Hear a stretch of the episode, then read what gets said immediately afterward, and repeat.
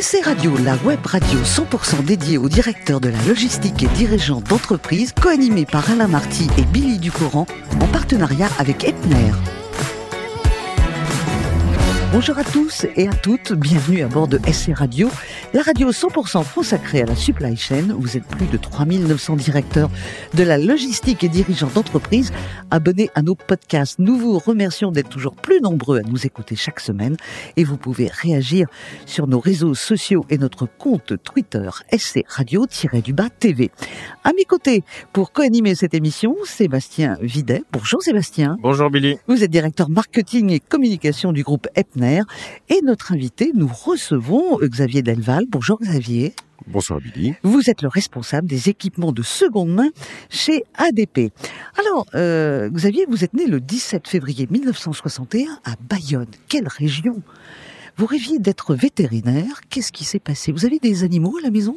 J'ai toujours vécu avec des animaux, oui. Ouais. Pour compenser cette, ce, ce métier que vous n'avez jamais fait? Exactement. On m'a expliqué qu'il fallait beaucoup travailler pour le faire, donc euh, j'y Ah, ça renonce. l'a pas fait, justement. Alors, vous faites le choix pour vos études puisque vous n'êtes pas vétérinaire. Est-ce que c'était une question de vraiment de travail ou vos notes en maths n'étaient pas suffisantes? Ah non, non, on m'a expliqué que c'était plus difficile de faire une école vétérinaire que médecine. Et comme mes deux frères aînés euh, avaient raté médecine, je me suis dit que C'était pas la peine de continuer faire. la, tradu- la, trad- la Donc, tradition. Voilà. Très bien. Alors, euh, on vous retrouve dans le commercial.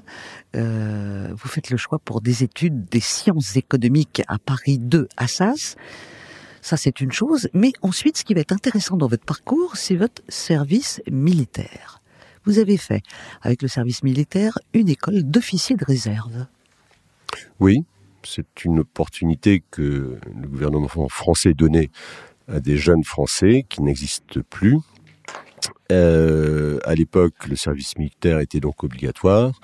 On avait deux façons de le réaliser, soit en cherchant, vous me permettrez l'expression, une planque, en restant à Paris par exemple à l'école militaire, soit l'autre choix possible, c'était de le faire réellement au service de son pays euh, et du mieux possible. Donc euh, l'armée de terre, de l'air et de la mer aussi offrait cette possibilité pour des jeunes gens que de suivre une formation d'officier de réserve euh, pour à l'issue de laquelle on exerçait un commandement au sein d'un Mmh. régiment. Vous avez été tenté à cette période de faire une carrière militaire Je Dans me suis posé la question. oui. Bah finalement, la réponse est non, parce qu'on vous retrouve, et oui, pour votre premier job, dans une énorme boîte hein, qui a fait rêver énormément de, de gens il y a quelques décennies maintenant, vous arrivez chez Xerox. Oui. Alors, Xerox, euh, c'est quand même une... Vous avez eu différentes missions, parce que vous êtes un fidèle, on va le découvrir dans cette émission, 18 ans dans la même boîte. Oui. Vous êtes passé par quel C'est dû à ma génération sans doute. Sûrement, oui.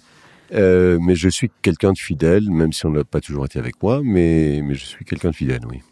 Quelles sont les, les missions qu'on vous a données au départ dans, dans cette boîte? Oh, je suis entré un petit peu classiquement euh, dans cette entreprise qui avait la réputation d'être l'école de vente par excellence. Complètement. Je suis entré dans la fonction commerciale pour vendre des équipements. Mhm. Alors, il y a une autre facette euh, chez Xerox que vous allez nous expliquer. Vous avez fait aussi de l'audit. Alors, pas d'inspection, mais dans quel sens? C'était un, un métier d'audit opérationnel, un petit peu comme le consultant externe le font, si ce n'est que là, c'était internalisé à la société, donc c'était des ressources propres à Xerox qui faisaient de l'audit opérationnel. Euh, donc l'audit opérationnel, c'est arriver dans une organisation et de regarder son fonctionnement, ses dysfonctionnements pour proposer des alternatives et augmenter euh, la performance globale de cette organisation. Mhm. Quand on a travaillé 18 ans dans cette boîte qui est tentaculaire, qui est extrêmement connue à travers le monde, euh, comment on décide de, de, de revenir sur une boîte franco-française comme ADP Vous voulez changer de culture d'entreprise, c'est un choix tout à fait personnel. J'ai travaillé donc 18 ans dans une entreprise anglo-saxonne. Au bout de 18 ans, on comprend bien le mécanisme Ah oui. anglo-saxon dans le business, euh, et j'ai souhaité changer de culture d'entreprise. Et pour changer de culture d'entreprise, je devais changer d'origine culturelle, et donc j'ai choisi et j'ai cherché à travailler dans une entreprise franco-française. Et Aéroport de Paris est une entreprise franco-française. Le choc de ces deux cultures a été à l'auteur de vos espérances? Le, le, le choc a été, a été fort. Il a été, il a été, il a été à hauteur de, oui, même il les a dépassés, oui. Oui, ça je me doute. Sébastien. Euh, donc vous êtes euh, International Procurement and Supply Chain Senior Manager, mais surtout vous êtes responsable des équipements de seconde main, qui est un nouveau projet que vous portez. Est-ce que vous pouvez nous en dire quelques mots? Oui, c'est un nouveau programme qui a été approuvé par ma direction générale il y a peu de temps, au début du mois d'octobre, euh, et qui consiste à créer une nouvelle brique économique dans le monde aéroportuaire, from airport to airport, pardon pour l'anglicisme, mais c'est une activité définitivement internationale. Et qui consiste à créer une, économie circulaire entre aéroports pour récupérer des équipements aéroportuaires qui sont déposés pour X raisons d'une installation aéroportuaire, mais qui sont encore en état de, de fonctionner pour les proposer à un autre aéroport du monde. C'est très simple. Donc cette proposition, ça se fait entre euh, aéroports euh, sous l'égide d'aéroports de Paris ou ça peut être complètement ouvert euh Alors j'ai prévu, mais comme je viens de vous le dire, on en est au tout début de ce programme. J'ai prévu trois étapes de développement. La première étape, c'est de partir sur les équipements des aéroports de Paris, Paris CDG, Paris-Orly et Paris-Le Bourget, qui sont donc déposés, décommissionnés, dit-on en anglais, pour les proposer à d'autres aéroports, à commencer par ceux du groupe. Parce qu'il y a aussi une information qui est mal partagée, c'est que le groupe ADP, c'est 30 aéroports dans le monde. Donc si on retire les trois parisiens, il en reste 27 dans le monde. Donc je vais commencer bien sûr à m'adresser à ces 27 aéroports du groupe, et puis très vite à d'autres aéroports, en ciblant peut-être des zones géographiques telles que l'Afrique maghrébino-subsaharienne, les petits aéroports euh, français, et euh, pour se développer le plus possible et le plus rapidement possible. D'accord. Donc ça s'intègre complètement dans ce qu'on appelle l'économie circulaire? Absolument. Ce programme s'inscrit complètement dans la politique de groupe ADP, qui est définitivement une politique environnementale, une politique solidaire, une politique circulaire. Circulaire entre aéroports, c'est évident. Solidaire parce que euh, la cible de cette activité, ce sont des aéroports de petite taille qui subissent encore plus la crise économique que ne le font les grands aéroports. Je pense notamment à des petits aéroports français ou, africains qui sont nos voisins, euh, qui subissent de plein fouet cette crise de façon très très violente. Donc euh, leur choix, ils en ont pas 36 des choix possibles pour s'équiper. Ils ne peuvent pour la plupart pas s'équiper en équipement neuf. Et là, ils ont une solution de rechange pour s'équiper d'équipements euh, de seconde main. Donc on, le comprend, c'est une activité qui est naissante, hein, qui est, c'est, le, démarrage. Est-ce que vous avez déjà identifié les grands défis ou les grands euh, facteurs clés de succès qui vous permettront d'atteindre vos, objectifs sur, euh, sur cette activité? Alors je me suis livré à un SWOT que tout le monde connaît. Donc les deux premières lettres signifient les facteurs euh, endogènes à une organisation. Le O et le T sont les, les facteurs exogènes à l'entreprise. Sur les facteurs exogènes, les opportunités comme les menaces, je n'ai identifié en un an de travail aucune menace. Et sur les opportunités, je peux vous garantir, après un an de travail et d'effort et de réflexion, que la demande existe, l'offre existe, et que les industriels manufacturiers sont très intéressés pour entrer dans ce nouveau modèle économique, ce qui aurait pu se transformer en menace d'ailleurs puisque les industriels auraient pu considérer cette activité comme une activité concurrente. Eh bien, avec quelques phrases d'explication très simples et très transparentes, parce que je suis quelqu'un de fondamentalement, transparent, l'ensemble des industriels, et j'en ai rencontré des dizaines, notamment un salon qui s'est passé à Munich euh, il y a dix jours de cela, comprennent ce nouveau modèle économique et sont tout à fait intéressés à rentrer dans ce modèle économique. Donc finalement, tous les feux sont ouverts. Si les feux sont au vert, oui. D'accord. Quelle est la part du transport ou quelle est la place du transport dans ce, dans ce modèle? Elle est cruciale. Elle est cruciale. Euh, alors pour les, pour les facteurs internes du SWOT, les, les, forces et les faiblesses, euh, dans l'une des faiblesses, il y a le manque de connaissances de groupe ADP dans la logistique internationale. Raison pour laquelle j'ai fait une formation ad hoc de supply chain au niveau international pour acquérir ces compétences qui font défaut dans l'organisation actuelle de, de groupe ADP. Merci Sébastien pour vos questions. On revient à vous, Xavier. Euh, pour vous, qu'est-ce que c'est le management idéal? Il est délégatif, participatif ou encore directif?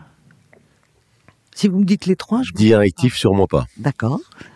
Euh, j'ai appris il y a longtemps, c'est mon premier employeur, comme vous l'avez indiqué, ce que signifie, pardon pour le terme anglais, l'empowerment. L'empowerment, c'est la délégation, ce n'est pas ce n'est pas seulement ça. L'empowerment, c'est faire confiance à son collaborateur et lui laisser sa part de créativité en lui donnant des directives, en lui donnant des directions, en lui donnant une stratégie. Et ça, ça, je l'ai découvert il y a très longtemps chez Xerox. Oui. Hmm. Quand on est euh, comme vous, avec cette idée que pour ce, ces achats de, de, seconde main, il y a longtemps que vous y pensez, oui.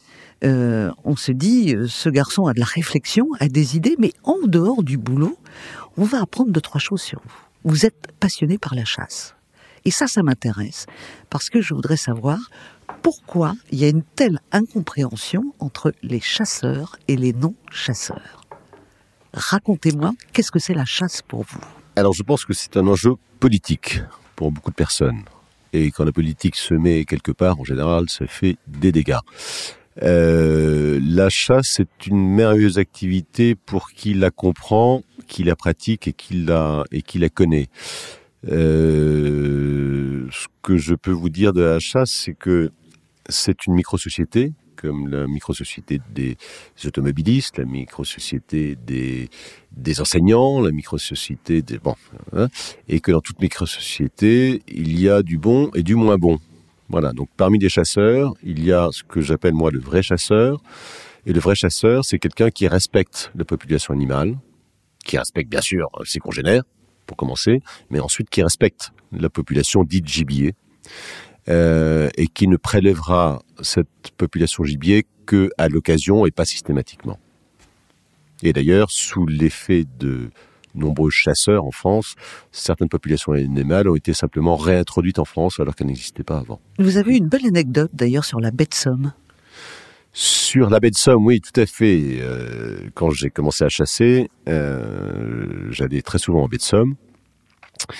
Et en allant en baie de Somme, pas, pas sur la baie, parce que il s'agissait pas de, de, gibier à plumes et d'eau, il s'agissait de gibier euh, terrestre. Et, et j'ai découvert en, en, quelques années de chasse là-bas que lorsque j'ai commencé à chasser, la population de chevreuil était inexistante et que 5, 6, 7 ans après, simplement sous l'effet des chasseurs, ils ont réintroduit une population de chevreuils dans cette région de la baie de Somme. Voilà, mais merci pour le message, il est important. On va dire aussi que vous avez un gros faible pour la musique, la musique classique, mais surtout la bossa nova brésilienne et la musique cubaine. Alors, c'est une musique euh, multiculturelle. Vous êtes né en Pays Basque, on l'a dit tout à l'heure, oui, mais, mais vous êtes d'origine cubaine.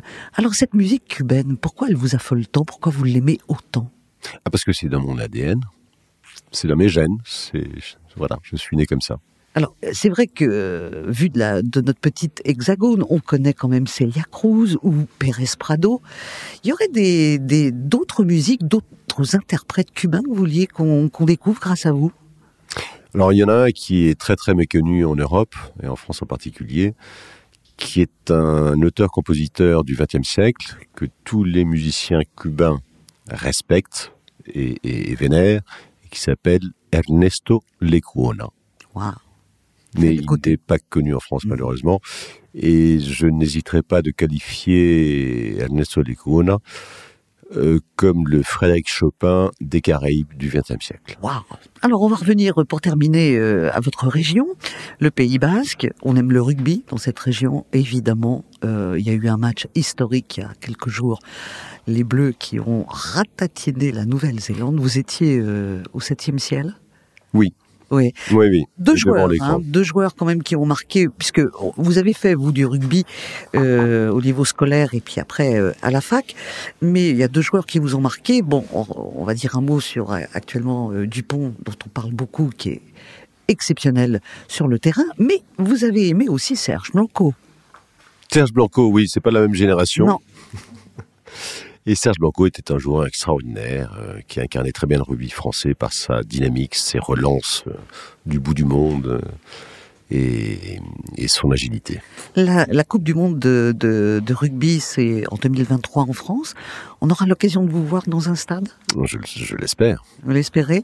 Euh, S'il y a la même réussite pour le premier match, euh, qui sera en septembre 2023 entre la France et la Nouvelle-Zélande, ça va être un très très bon euh, départ pour cette Coupe du Monde. Ça risque d'être un bon cru, oui. Ouais. Vous êtes euh, passif quand vous regardez un match de rugby? Non, je, Non. euh, non, je suis tout à fait hors contrôle. Oui, les voisins nous ont prévenus d'ailleurs Oui. dans quartier. Merci beaucoup Xavier. Merci aussi euh, Sébastien pour votre présence. Fin de ce numéro de SC Radio. Retrouvez toute notre actualité sur nos comptes Twitter et LinkedIn. On se donne rendez-vous mardi prochain à 14h précise pour accueillir un nouvel invité. SC Radio, la web radio 100% dédiée aux directeurs de la logistique et dirigeants d'entreprise en partenariat avec Epner.